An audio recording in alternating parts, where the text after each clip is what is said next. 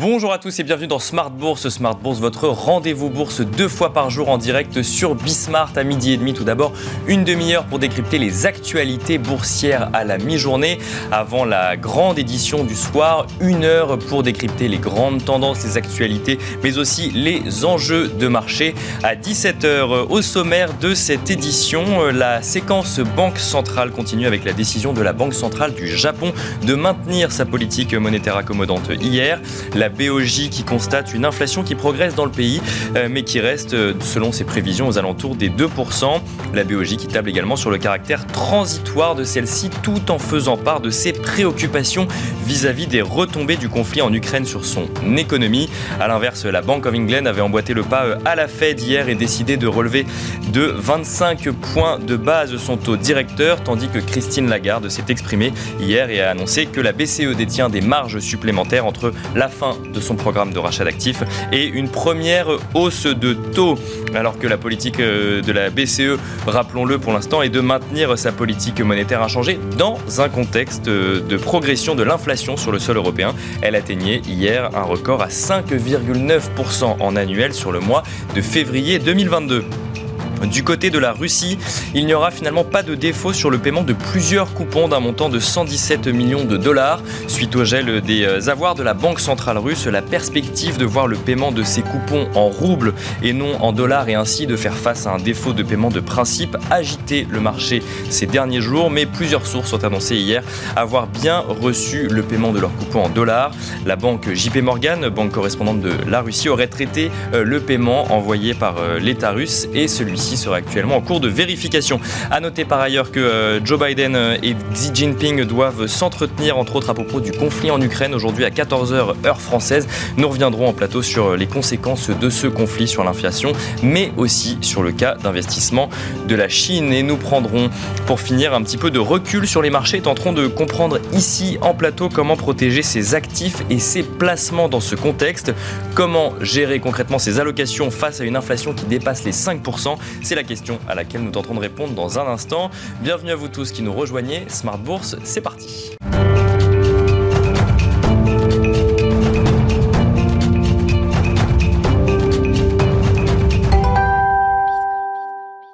Et nous commençons comme d'habitude avec Tendance, mon ami, le résumé complet de l'actualité boursière du jour proposé par Eva Ben Saadi.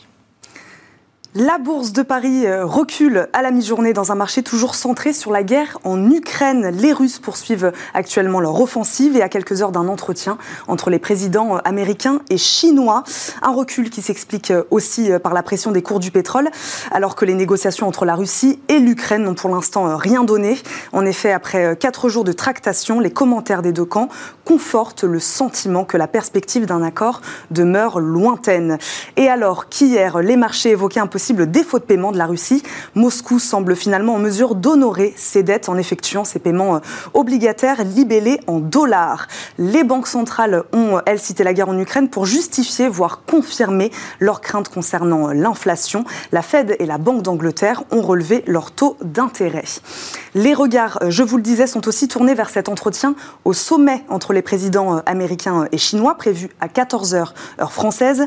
Les États-Unis qui ont annoncé cette semaine le déblocage de 800 millions de dollars supplémentaires pour fournir une aide militaire à l'Ukraine. Joe Biden, on s'en rappelle, qui a également qualifié Vladimir Poutine de dictateur meurtrier. La Chine, elle, a refusé de condamner l'offensive russe ou de la qualifier d'invasion. Du côté des données macro, la zone euro euh, a enregistré en janvier 2022 un déficit commercial de 27,2 milliards d'euros. On attend euh, l'indice composite des indicateurs avancés du Conference Board euh, et les ventes de logements anciens aux États-Unis en milieu d'après-midi. Les valeurs à suivre aujourd'hui, EDF d'abord. L'électricien a annoncé le lancement d'une augmentation de capital d'un montant de plus de 3,1 milliards d'euros, visant euh, notamment à renforcer la flexibilité financière du groupe.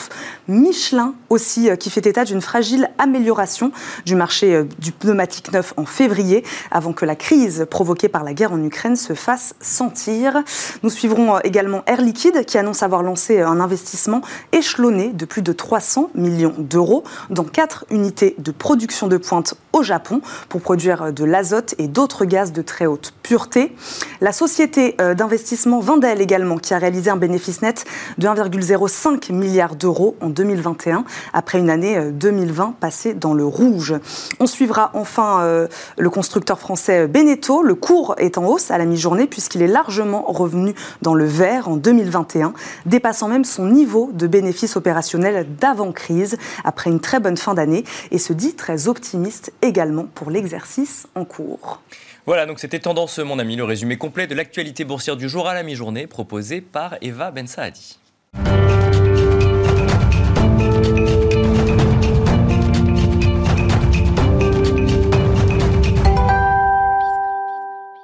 Et on revient donc sur cette actualité euh, boursière dans Smart Bourse. Nous avons le plaisir de recevoir pour cette première partie de Smart Bourse à la mi-journée Gilles Moek, chef économiste du groupe AXA, qui est en duplex avec nous. Bonjour Gilles Moek.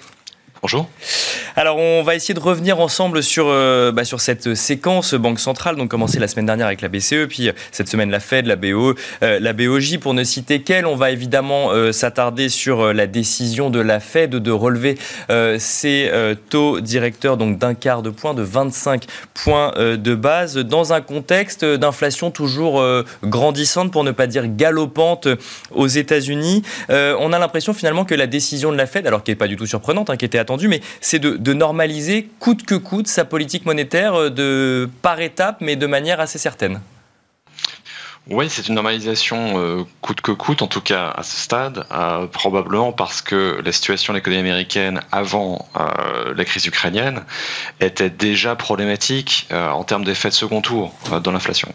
l'inflation, depuis la sortie de la pandémie, c'est d'une part des effets d'offres assez lourds, d'abord liés au, au, au, goulot d'étranglement qui se sont qui se sont multipliés, maintenant liés à l'augmentation des prix de des prix d'énergie en, en conséquence de la crise ukrainienne. Ça, c'est le choc exogène. Et puis vous avez un choc endogène qui est lié au fait qu'aux États-Unis, en particulier, on a sans doute surstimulé la demande intérieure. On a fait trop, en fait, pour protéger euh, le revenu des ménages et les entreprises pendant euh, la, crise pandémique. Et on est arrivé à une situation de surchauffe avec un taux de chômage extraordinairement bas et avec une accélération maintenant très forte des salaires.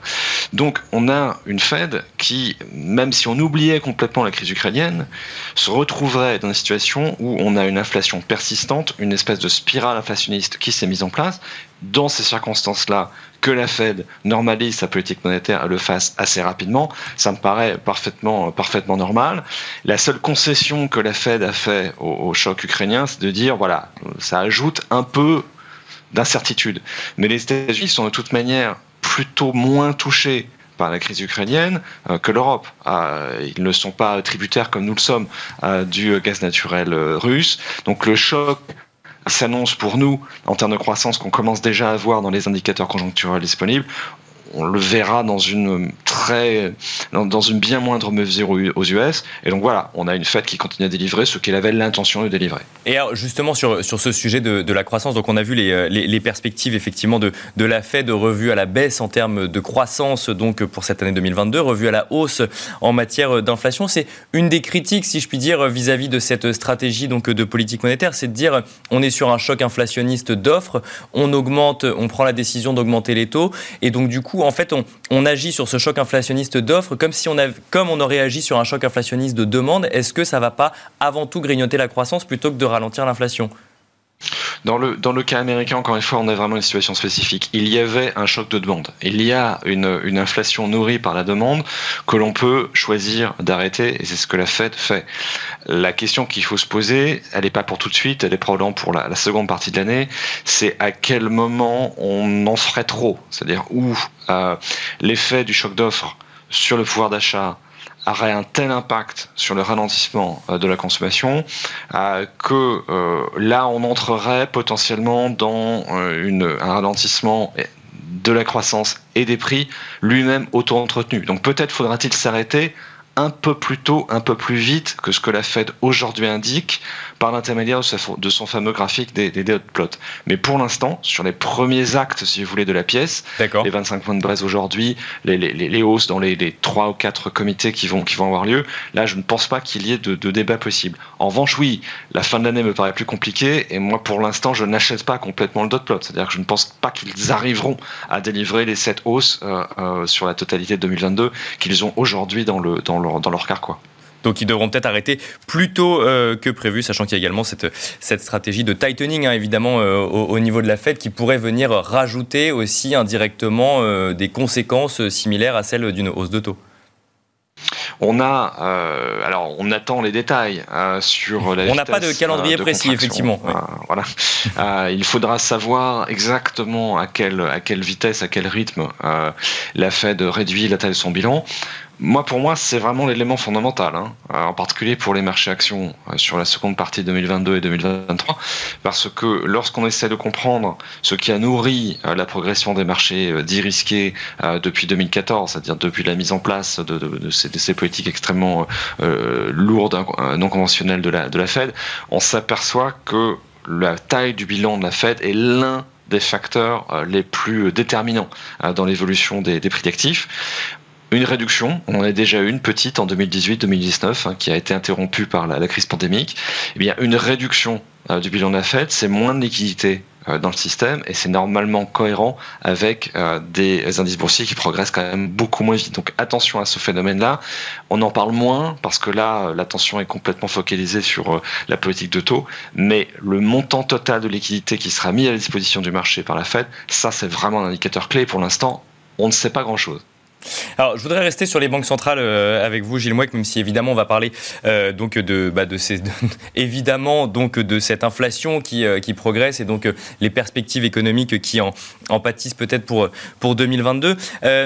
Christine Lagarde s'est exprimée hier. Elle a exprimé l'idée qu'il y avait des marges supplémentaires disponibles pour la, la, la, BCE entre la fin de son programme de rachat d'actifs et le début d'une hausse de taux. On sentait qu'il y avait nécessité à prendre la parole alors que la Fed commencer euh, ses mesures donc, de rétrécissement de son soutien à l'économie euh, américaine. Et euh, parce qu'à quelques heures de la prise de parole de Christine Lagarde, il y avait ce record historique d'inflation aussi en zone euro, 5,9% sur le mois de février.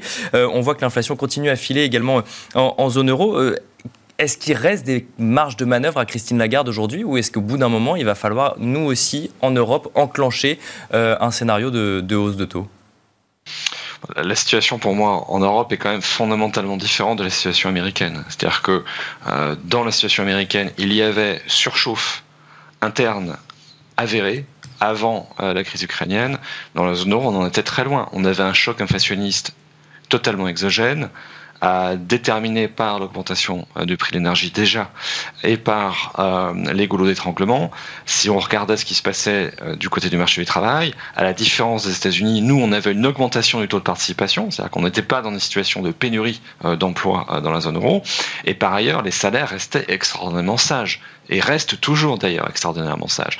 Donc c'était quand même compliqué, et c'est toujours compliqué dans la zone euro de parler d'une vraie spirale inflationniste avec des effets de second tour lourds. Ah, premier élément. Deuxième élément, il y a déjà un tightening euh, de la politique monétaire euh, en, Europe. Alors là, on rentre dans une discussion un peu théologique sur ce qui correspond effectivement à un durcissement de la politique monétaire. Mais quand même, on avait une BCE qui, au mois de décembre 2021, nous disait on va réduire la voilure progressivement. Le PEP s'arrête en mars, mais on maintient des achats dans le quantitative easing ordinaire, le programme APP, on le continue. On réduit un peu la voilure, mais le programme pourrait continuer après octobre 2022, potentiellement jusqu'en 2023, et potentiellement d'ailleurs jusqu'à plus l'infini. Là, on a une BCE qui a quand même changé de discours et qui nous dit l'APP, a priori, sauf catastrophe dans les données, on y reviendra, euh, s'arrête au mois de juin. Donc en termes de montant d'achat de titres prévus par la BCE entre le mois de décembre, euh, entre le discours du mois de décembre et le discours du mois de mars, on a quand même perdu à peu près 150 milliards d'euros. Donc il y a quand même une réduction du stimulus, de toute manière. Sur la question de la vitesse euh, de la hausse des taux, c'est là où on sent que la BCE cherche encore sa, voie, probablement parce qu'on a une BCE qui aujourd'hui est extrêmement divisée. Vous avez au sein du Conseil des gouverneurs des gens qui sont plutôt toujours euh, des colombes, qui considèrent qu'il faut aller très très prudemment dans la normalisation de la politique monétaire, que c'est déjà beaucoup d'avoir réduit euh, la voilure sur le quantitative easing, prenons notre temps sur l'augmentation des taux, et une autre partie du Conseil qui s'inquiète d'une possible dérive euh, des anticipations d'inflation et qui veut agir très vite. Pour moi, la réponse à cela, elle se trouvera dans le flux de données dans la seconde moitié de 2022. Si effectivement on s'aperçoit qu'il y a des effets de second tour avérés, que les salaires commencent à accélérer très fort, que à ce choc d'offres est en train de euh, s'ajouter un choc de demande, là oui, ça fera sens d'aller assez vite dans la normalisation des taux, et je sens que c'est un peu la pente naturelle en ce moment euh, de la BCE. Mais il est possible qu'on sera obligé de sursoir. Et ce qu'a fait euh, Christine Lagarde euh, dans ce discours euh, devant les, CB Watchers, c'était, à mon avis, du réglage fin par rapport à sa précédente conférence de presse, qui était quand même très au quiche, ou qui en tout cas a été interprétée de manière très au quiche. Et là, on a une BCE qui dit, attention, on va quand même regarder les données, on n'a pas, nous ne sommes pas absolument arrimés à l'idée qu'il faut commencer à augmenter les taux. Et alors, si on parle de contexte euh, économique de manière plus générale avec vous, euh, Gilles Mouek, on, on entend donc effectivement donc il y a des flambées euh, d'inflation un petit peu partout, que ce soit en Europe, aux États-Unis ou également en Angleterre. On a vu la prévision de la Bank of England qui s'attend à 8% d'inflation peut-être sur le sur le deuxième trimestre de l'année. Certains parlent de choc de choc stagflationniste, d'autres commencent également à employer ce terme de récession potentiellement sur l'année 2022 en Europe. Quel est votre scénario vous en lien avec ces incertitudes en lien avec le conflit en Ukraine, évidemment, les chocs inflationnistes qui en découlent et qui viennent s'accumuler sur ceux qu'on avait connus déjà au sortir de la pandémie. Quel, scénario pour cette année 2022, Gilles Moek Alors, un point quand même à, garder en mémoire, c'est le fait que euh, avant euh, la crise ukrainienne, on était dans la zone euro dans une trajectoire de reprise extrêmement forte, puisque nous, nous sommes sortis en fait euh, du pic de la crise pandémique plus tard que les Américains. Et nous, nous étions toujours dans une phase de rattrapage rapide. Et moi, mon hypothèse euh, pour la croissance euh, du PIB en 2022 dans la zone euro, c'était presque 4%. Et avec pour une fois d'ailleurs une croissance du PIB euh, en Europe légèrement supérieure à celle qu'elle était aux États-Unis. Ça, c'était la réalité pré-Ukraine. Euh, en tenant compte du fait qu'on avait une inflation forte, qu'elle allait de toute manière éroder le pouvoir d'achat des ménages, je pense qu'on arrivait quand même à 4%. Aujourd'hui, si on fait une simulation sur la base euh, d'un prix du pétrole à 125 dollars le baril et à 200 euros du mégawattheure euh, sur le gaz, on arrive à perdre à peu près entre 1,5 point et 2 points de croissance. D'accord. Ça, c'était notre simulation la semaine dernière elle est à peu près en ligne avec ce que dit la BCE, à peu près en ligne avec ce que dit le CDE. Ça laisse une croissance de la zone euro à 2%.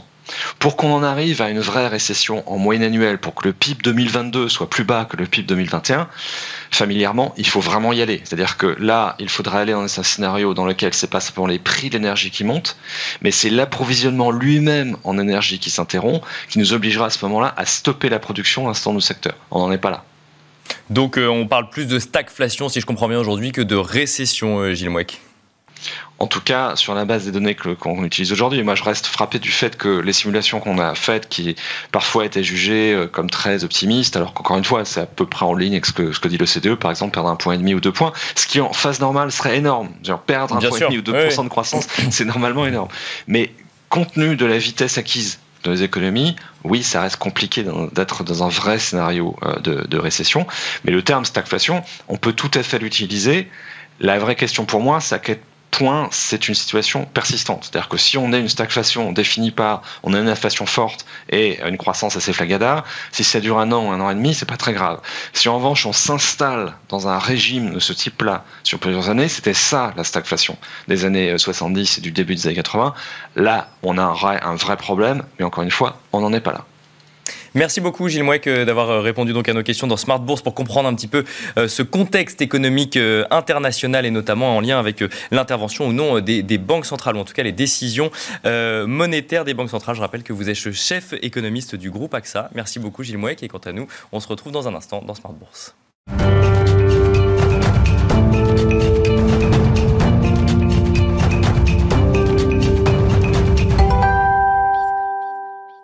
Et nous nous retrouvons donc dans la deuxième partie de Smart Bourse à midi et demi. Et nous avons le plaisir d'être en plateau avec Igor Demac, dirigeant associé chez Vital Épargne. Bonjour Igor Demac. Bonjour. Bienvenue sur le plateau de, Smart Bourse. Alors c'est un sujet qu'on vient de traiter, qu'on traite, qu'on entend depuis euh, plusieurs mois. La séquence Banque Centrale cette semaine l'a encore montré. Euh, là où les grandes banques centrales ont un objectif d'inflation de 2%, les événements récents, à savoir la pandémie, les goulots d'étranglement en sortir de pandémie, ou en tout cas une amélioration de la situation économique euh, euh, et, sanitaire, et bien évidemment aujourd'hui le conflit en Ukraine, ont des effets inflationnistes forts. On est globalement sur une inflation qui dépasse les 5%, que ce soit aux États-Unis, en Europe ou, euh, ou, en Angleterre. la question qu'on va se poser ensemble, c'est qu'est-ce qu'on fait? Comment est-ce qu'on protège son portefeuille? Je rappelle que même s'il y a eu une augmentation du livret A, euh, du taux du livret A, maintenant il est à 1%, que les fonds en euros atteignent 2%. Il, faut pas être. Enfin, le calcul mental est assez vite fait pour comprendre qu'on, pour comprendre qu'on perd de l'argent avec un certain nombre de placements traditionnels. Disons qu'en Europe, on a eu euh, depuis maintenant quelques années l'habitude d'avoir une inflation très faible, entre 1 et 2, enfin plutôt proche de 1, 1,5. Donc, dans l'esprit d'un épargnant, en fait, ce n'était même pas un sujet. Ça l'est toujours, hein, puisque mmh. c'est quand même une arme de destruction massive de l'épargne. Hein. C'est un coût indolore euh, sur le capital. Mais j'allais dire, 1, 1,5, ça n'entre pas dans le champ de vision d'un investisseur long terme qui a des placements assez risqués. Là, on ne peut plus faire l'économie de se dire, ah oui, si ça dure, à 5, 6, 7, on est à 8 aux États-Unis, c'est-à-dire que tous les ans, je perds ce pourcentage sur un capital, même si c'est du cash sécurisé. Alors, c'est là où, en fait, aujourd'hui, la grande question, c'est est-ce que ce régime va persister hein, Parce que on a bien compris, il y a des chocs exogènes, endogènes, mais on est quand même sorti de 30 années de désinflation assez rapidement par deux chocs qui sont certes exceptionnels, mais qui se répète. Hein. La pandémie, c'est pas une nouveauté, alors de cette ampleur-là, mais les grippes et euh, les SARS sont euh, depuis 20 ans dans les économies et dans l'humanité. Le conflit ukrainien, c'est pas la première fois qu'il y en a un. Des conflits, il y en a toujours eu. Des chocs pétroliers, il y en a eu en 67, il y en a eu en 73, 79, 90 avec l'invasion de Koweït. Là, euh, la question, c'est de savoir comment on peut se protéger en termes d'épargne. Alors, il y a plein de mécanismes. Alors, je, rappelle juste, si j'ai 100 euh, euros à un instant T euh, que je veux utiliser pour acheter, je ne sais pas, un stylo à 100 euros, que je le place sur un, un livret euh, quelconque à 2% euh, sur 10 ans, j'aurais 102 euros à la fin. Et si je suis sur une inflation à 5%, ce que je pouvais acheter 100 euros au moment où je l'ai placé coûte 105 euros. Donc en fait, je ne peux plus l'acheter, entre guillemets, j'ai perdu 3 euros. oui, c'est simpliste, mais c'est le pouvoir d'achat qui diminue. Voilà, C'est-à-dire que si on utilise son épargne pour acheter des biens qui subissent l'inflation, on est au moins obligé d'avoir une épargne qui suive euh, la trajectoire de l'inflation. Et c'est tout à fait vrai pour les revenus et les salaires, puisqu'il y a une trentaine d'années, les salaires étaient indexés, ce qui créer des effets euh, euh, de, cavalcade de l'inflation. Dès que les prix augmentaient, les salaires augmentaient. Là, c'est plus le cas. Donc, c'est encore plus difficile. Et là, je parle pour le salarié qui n'a pas forcément beaucoup d'épargne. C'est que lui, il court après la hausse des prix. Mais alors, comment est-ce qu'on fait quand on est face à une inflation qui est supérieure à 5% Parce qu'il y a quand même une règle qui est bien connue dans l'investissement financier, c'est que plus les rendements sont élevés, plus les risques sont élevés. Alors, qu'est-ce qu'on fait concrètement? On bah, va vers là, on est dans une situation qui est particulière parce que les taux longs et les taux courts et la situation des taux euh, n'inclut pas du tout cette prime d'inflation. C'est-à-dire que dans les années 80, il y avait beaucoup d'inflation, mais les taux d'intérêt étaient très élevés.